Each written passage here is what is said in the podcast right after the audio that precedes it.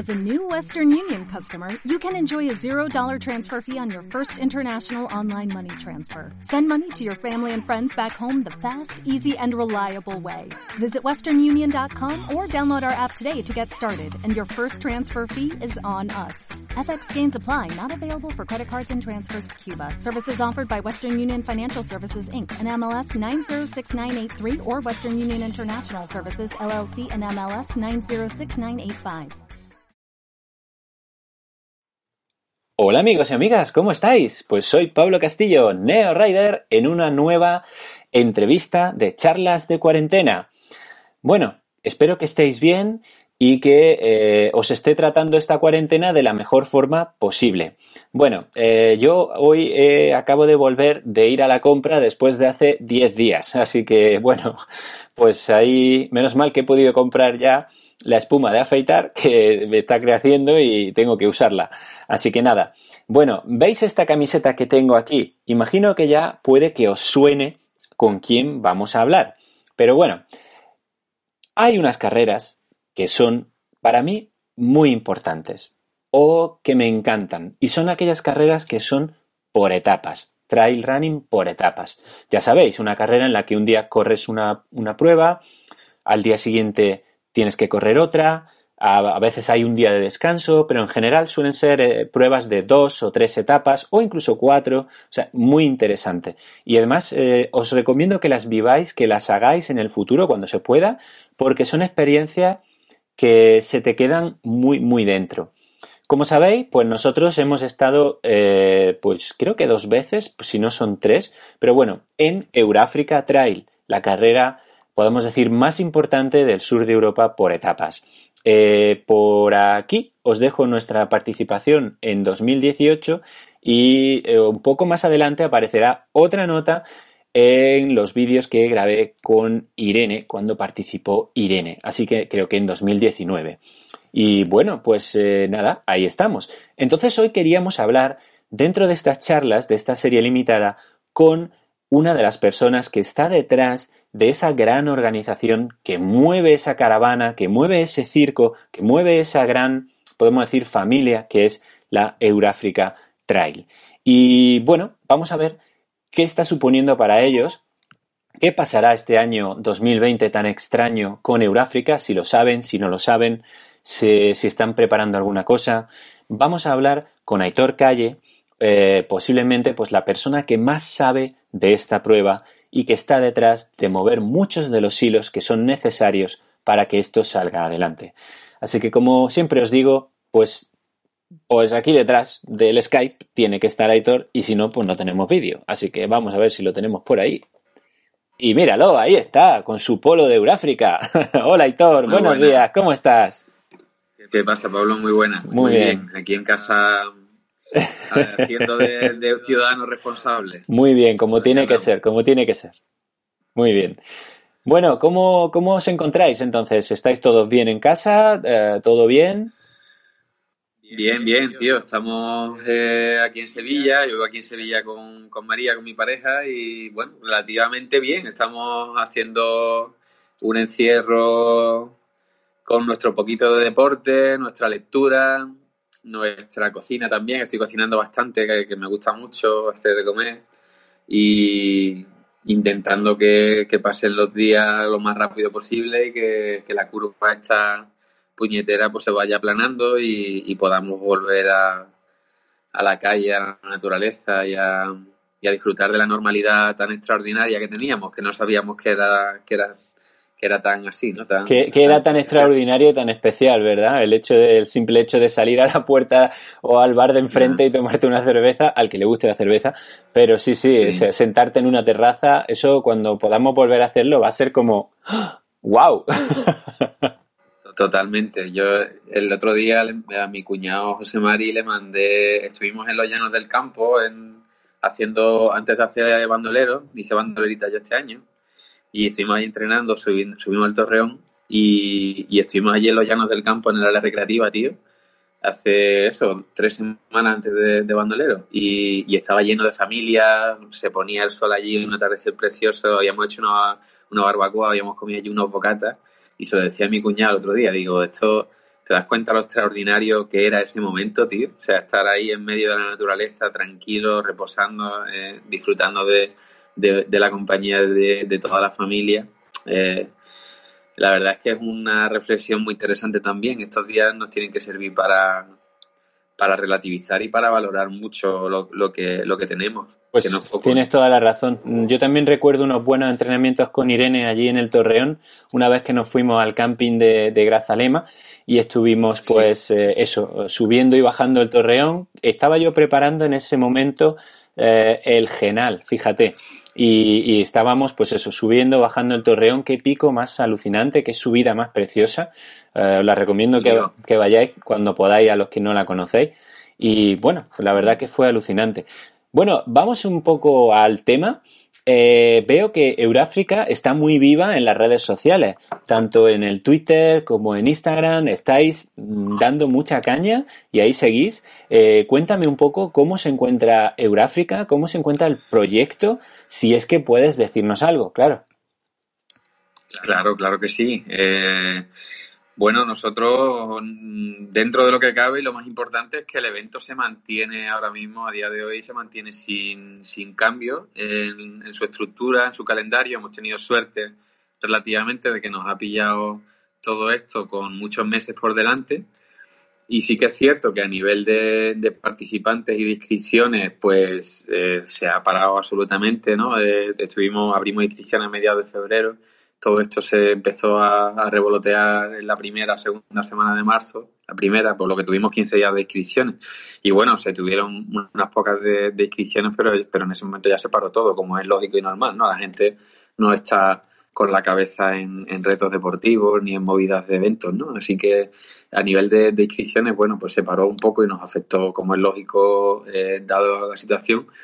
A nivel de patrocinios también hay, hay cosillas ahí complicadas que, luego comentamos si quieres, pero a nivel de evento, a nivel de fecha y de, y de funcionamiento, seguimos, seguimos activos y bueno, en lo que comentabas tú de redes sociales, mi compañero Adri, que es el, el, que lo lleva todo mm, dentro del proyecto a nivel de redes, pues está haciendo un curro impresionante, eh, tanto en calidad como en cantidad de, de publicaciones.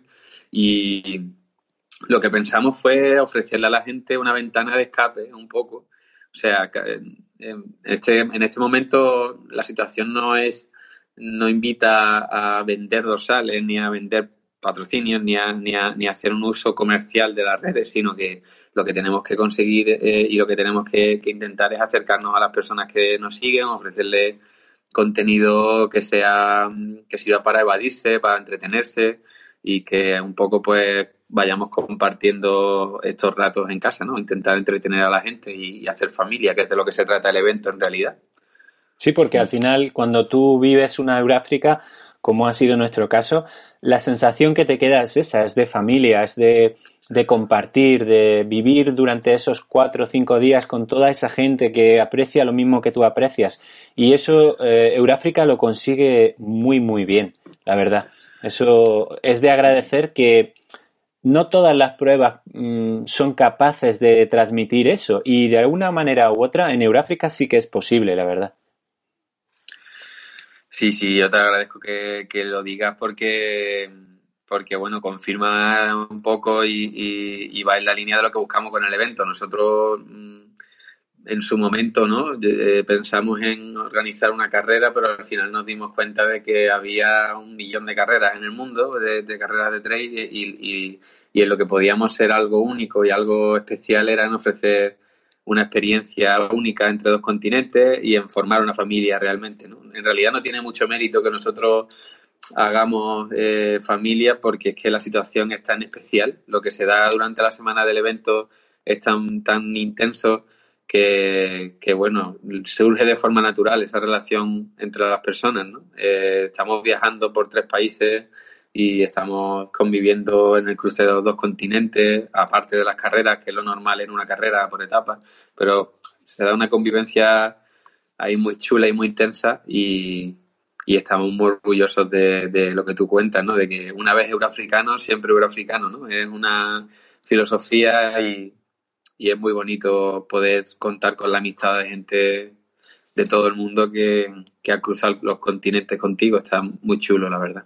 Bueno, Aitor, y entonces vamos un poco a que entienda la gente eh, así a grandes rasgos, no quiero que entres en detalles milimétricos, pero sí a grandes rasgos, ¿qué es lo que lleváis sobre los hombros los organizadores de una prueba de este estilo? Un poquito, a lo mejor no lo tienes que explicar por partidas, ¿no? Pero sí que la gente entienda que si en un momento dado tenéis que suspender o tenéis que no lo sé, lo que sea, ¿vale? Que imagino que no, que, que, Euráfrica se va a salvar, pero bueno, ya veremos qué pasa. Pero como está pasando con otras organizaciones, como ha pasado la semana pasada con Cegama o como ha pasado hace unos días con eh, Transvulcania, que bueno, lo que ha hecho ha sido algo extraño, eso de trasladarse hacia atrás, pero no suspender. Eh, cuéntale un poco a la gente para que conozca qué hay detrás de Euráfrica. Bueno, detrás de Euráfrica y de cualquier evento profesional organizado con, con, alguna empresa, con alguna institución pública que se haga cargo de gestionarlo de forma profesional, pues hay eh, mucho trabajo de planificación que hacer, de, de preproducción, de producción. Eh, organizar un evento de estas características, como puede ser el nuestro, que a lo mejor no tiene cuantitativamente, no somos mucha gente, somos alrededor de 500 personas, si metemos los voluntarios 650, 700 pero bueno, eh, y también organizar pruebas como Transvulcania, como se llama en este caso también son pocos, pero bueno, carreras de ese tipo, ¿no? De, miles de personas con tantísima logística y tantísimos mm, preparativos, pues hay que hacer una planificación, ¿no? Eh, el evento tiene su plan financiero, tiene su, su plantilla, tiene sus tiempos de producción, de preproducir, o sea, de visitar las localizaciones, hablar con las instituciones, tiene nosotros, pues, para la Organización de Uráfrica, que es lo que más puedo contar, pues tiene como mínimo, estamos hablando de 10 viajes, de 10 viajes al estrecho a, tanto que los reparten, ¿no? Marruecos, Gibraltar, Cádiz, Málaga, eh, para reuniones con patrocinios, reuniones con proveedores, eh, con, colectivos de, de corredores, clubes. Al final esto es un, es un proyecto profesional, o sea, eh, requiere de, que un miércoles cualquiera del mes de febrero, aunque el evento sea en octubre, noviembre, pues tengas una reunión con el director del parque natural en el que organizas tu prueba, tengas luego una reunión con el supermercado que es proveedor, que intentas tú que sea patrocinador para que te eche una mano, yo qué sé, eh, con, el, con el alojamiento, tenemos partidas muy importantes de alojamiento tanto en el camping Alcornocales como en el Hotel Kabila en Marruecos. Eh, al final esto es una, una compañía en la que hay, somos 10, 12 compañeros durante el año hablando prácticamente, bueno, no te voy a decir todos los días, pero sí todas las semanas hay alguna gestión que realizar. Y, y bueno, es muy importante que, a ver, se valora y se agradece que la gente tenga, tenga en cuenta la dimensión eh, que tiene un evento de los nuestros, ¿no? Que, que somos, ya te digo, eh, pues más de 160.000, 180.000 euros mínimo de presupuesto cada año. Mm, tenemos 90 proveedores diferentes, eh, somos 150 voluntarios, 12 personas involucradas en la organización, 50 y tantas personas de equipo sanitario. O sea que al final es una movida importante, sí, sin duda.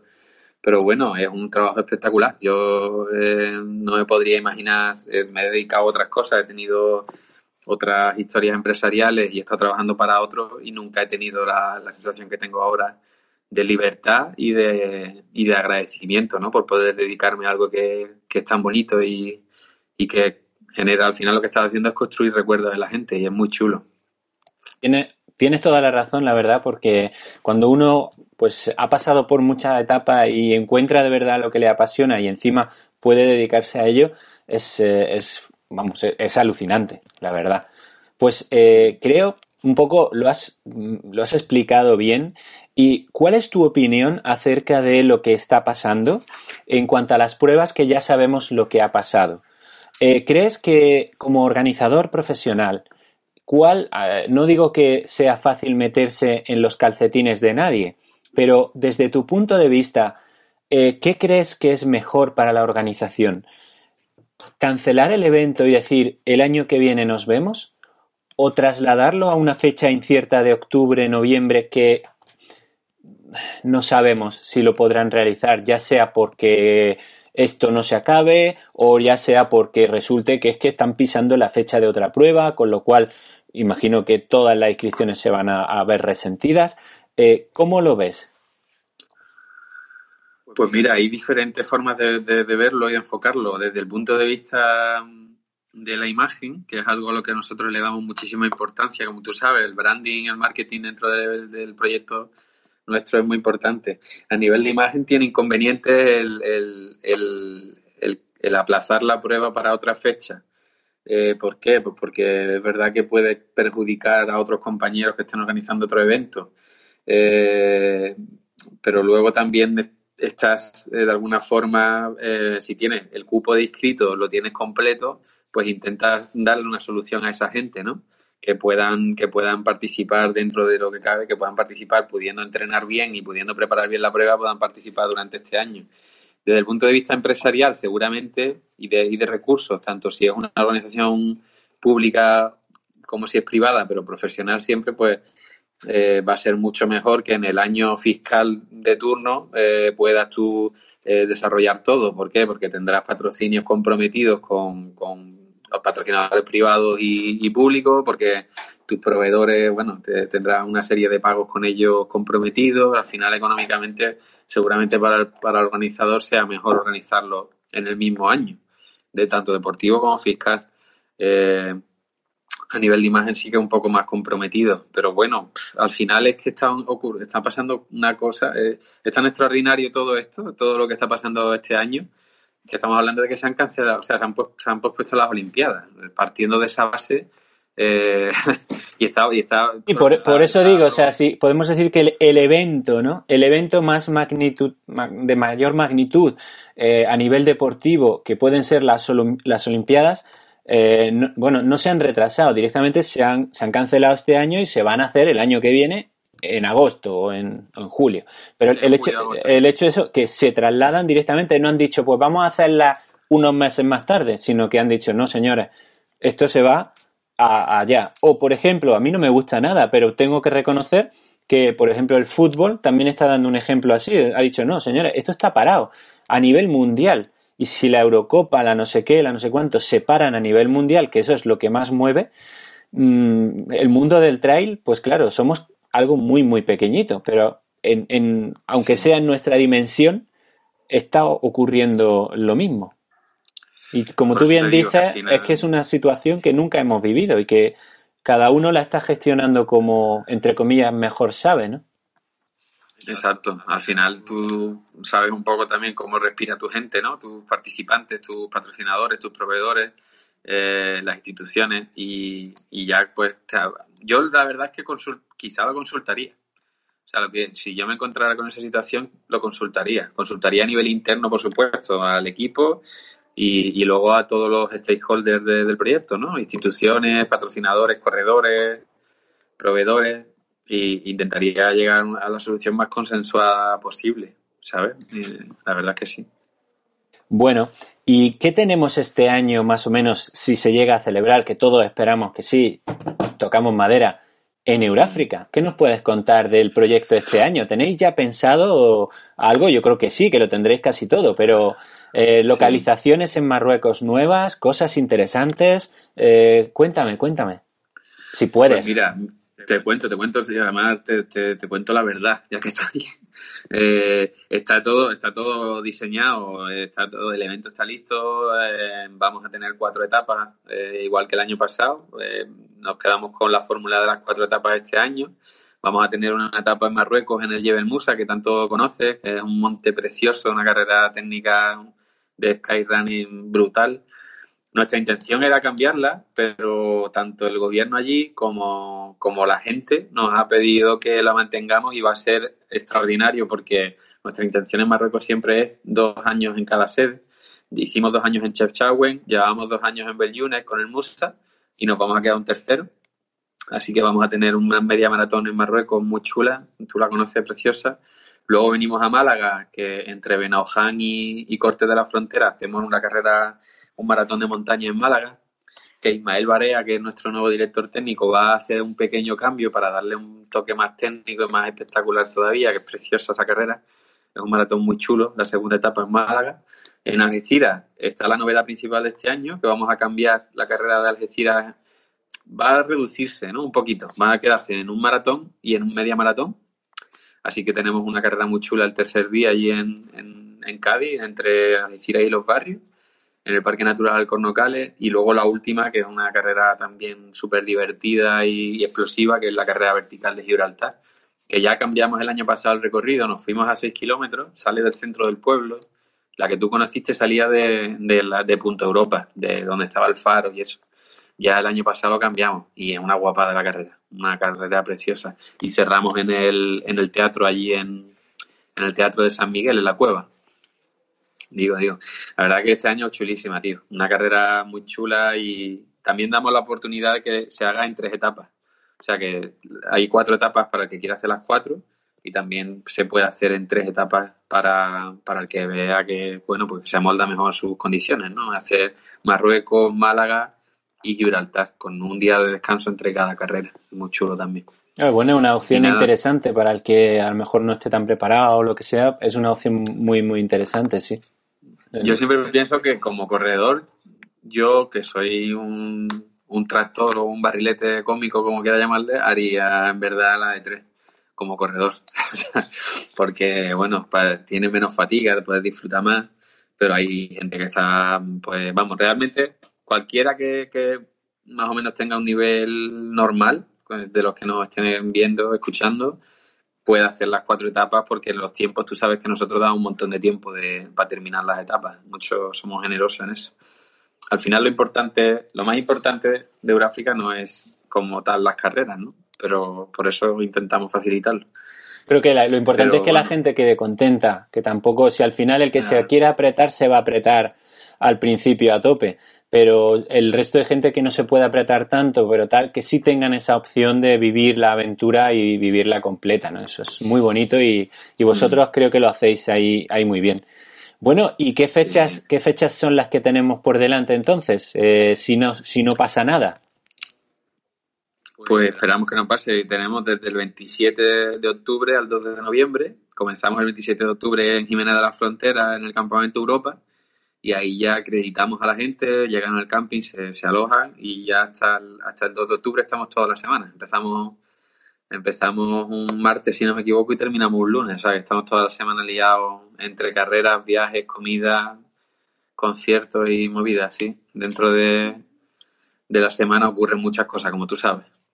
Bueno, bueno, pues eh, bueno, la verdad es que creo que es muy, muy apetecible. Si no habéis hecho Eurafrica Trail, bueno, ya está aquí Aitor explicando un poquito lo que hay detrás, pero mm, os, os, os eh, pediría que si queréis veáis, por ahí lo dejaré por ahí, las listas de reproducción de los vídeos para que entendáis un poco lo que hay de, las, de los años anteriores que hemos estado eh, Irene y yo viviendo aquello, porque os va a poner los dientes largos y seguramente eh, si no hay problema, que yo creo que no lo habrá, podréis disfrutarlo en, en esas fechas.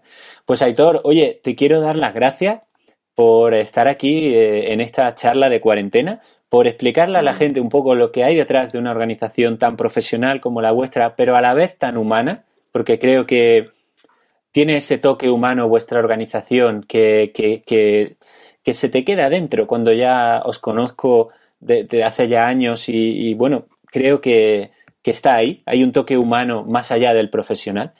Y, y pues nada, muchísimas gracias, Aitor, y ojalá que se pueda hacer la prueba.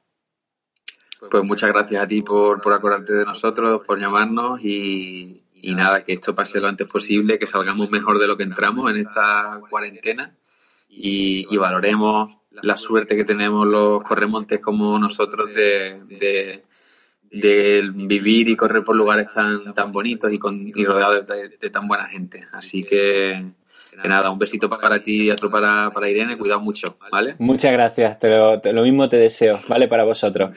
Y bueno, todos vosotros y vosotras, eh, ¿qué deciros? Pues que no lo dudéis, que si podéis este año vayáis a Eurafrica Trail porque es espectacular.